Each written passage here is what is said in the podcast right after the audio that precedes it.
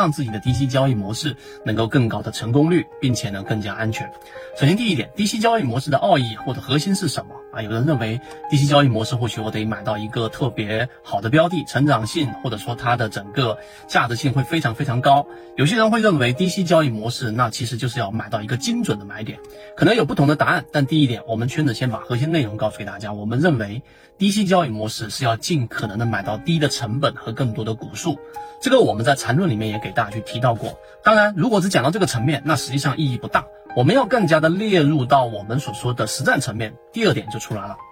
有两个结构，第一个结构就是我们所说的缠论。缠论给我们一个很大的启发性，是来自于它对于买卖点的归类。第一类型买点是当一个中枢，然后出现一波调整，快速的调整之后，出现一个背驰，这个背驰就产生了第一类型买点，就像是一个 V 字形啊，你可能处于 V 字形的右下角的一个次低点，来判断前面那是一个低点。这种情况之下呢，有概率，也就是说它有可能会是一个低点，也有可能是一个下跌中枢、下跌趋势的一个。中继啊，这是极极有可能的，所以缠论的第一类型买点是这个，但第二类型买点就不一样了。第二跟第三类型买卖点实际上是形成了一个趋势过程当中的一个回踩确认，这个回踩站稳了，踩扎实了，并且止跌了，于是出现我们所说的次级别的背驰，然后出现了第二类型买点或者第三类型买点。这一点的意义实际上是由原来的我们所说的。小白交易者随机的乱买，或者说买到所谓的低价，或者自己认为的低位，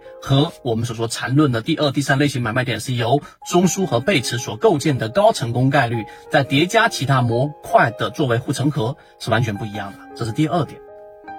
那模块中的缠论以外，还有就是我们给大家讲过的索罗斯金融链接术里面的八个不同的阶段。八个阶段里面，实际上呢，索罗斯的核心，他的这个关键性提出的反身性原理，就是你要去寻找第一一个标的，它所处的位置有非常单调乏味的这种日常波动，要把它剔除掉，就是所谓的这个震荡，所谓的中枢。你要找到的是它脱离均衡的位置，这是第一点。第二个，脱离均衡的位置当中呢，它分分为八个不同阶段里面的第三阶段跟第四阶段，这个时候就会有一个自我加强。自我加强里面有三个不同的元素，第一就是我们说的股价，就是现实；第二就是我们所说的趋势；第三个就是主流偏向。那最关键的第三点，其实是跟缠论里面的二买跟三买是一样的，它会有一个回踩，就形成了一波趋势。这一波趋势是一买，没有人确认它是有很高的成功概率。但是，一旦出现了一波由主流偏向所导致的股价的矫正，这一波回调是获利回吐，这一波回调是资金的测试。